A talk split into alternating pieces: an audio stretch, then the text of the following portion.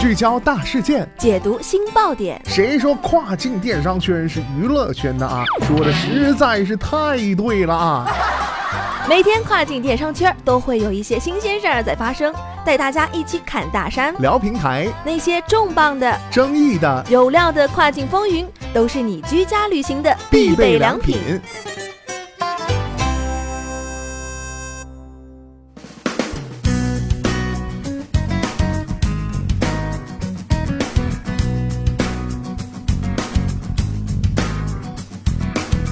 大家好，欢迎收听雨果电台跨境风云，我是佳佳。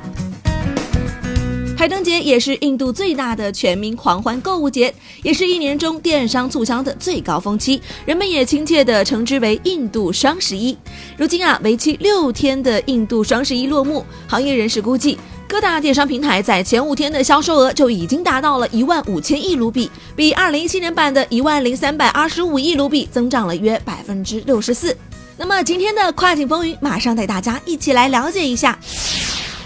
Read Zir Consulting 咨询公司数据指出，在十月九号至十四号间，印度电商卖家的销售业绩再次创下了历史新高。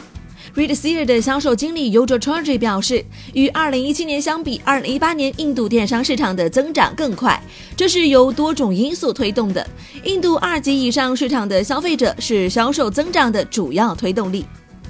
报告还指出，网络零售商推出的“买得起”计划和忠诚计划，在将访客转变为购物者方面也发挥了巨大作用。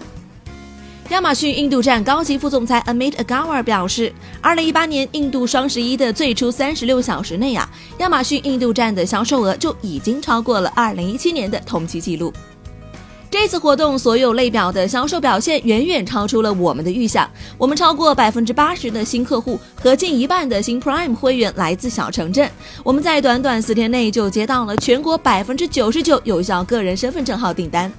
此外啊，参与亚马逊节日活动的新卖家也经历了销售额的增长，超过七千名卖家收入超过一百万卢比。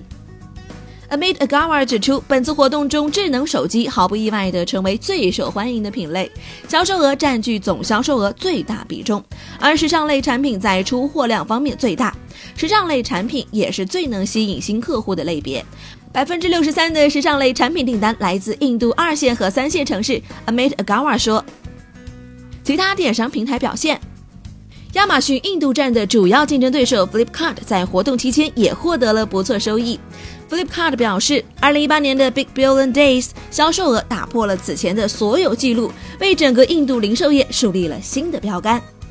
BBD 大促规模与全球大型零售活动的规模相当，在为期五天 BBD 大促期间啊，Flipkart 获得了整个印度电商市场百分之七十以上的销售份额。Flipkart 一位发言人表示，活动期间的商品交易总额比2017年同期增长了百分之八十，单位销售额同比增长了近两倍。Flipkart 还声称，分别占据在线时尚市场和大型家电市场百分之八十五和百分之七十五的份额。在十月十号至十五号期间啊，印度智能手机购买有四分之三是在 Flipkart 产生的。Flipkart 表示。活动期间，平台新顾客的数量增长近百分之五十，且活动期间某一销售日啊，有近两千五百万人访问了其应用程序。阿里旗下的培特茂则表示，活动期间平台上销售了逾一千两百万件商品，其中手机、消费电子产品、时尚和杂货等类别产品的销售最佳。该公司还补充称，在为期一周的销售过程中，有超过六千万访客来自平台，交易量和销售额是平时的五倍。此外，超过二十万的商家参与了此次的销售活动。接到超过一百五十万笔订单的 Shop Close 表示，超过百分之七十五的订单来自三线城镇，主要包括卡纳塔克邦、卡拉拉邦、泰米尔纳德邦、阿萨姆邦、古吉拉特邦和旁遮普邦等地。另一印度电商巨头 Snapdeal 在活动期间，新买家产生了百分之三十八的订单。虽然促销在十四号和十五号结束了，但随着排灯节的临近，相信消费者们还会有更多的购买需求，卖家不可掉以轻心。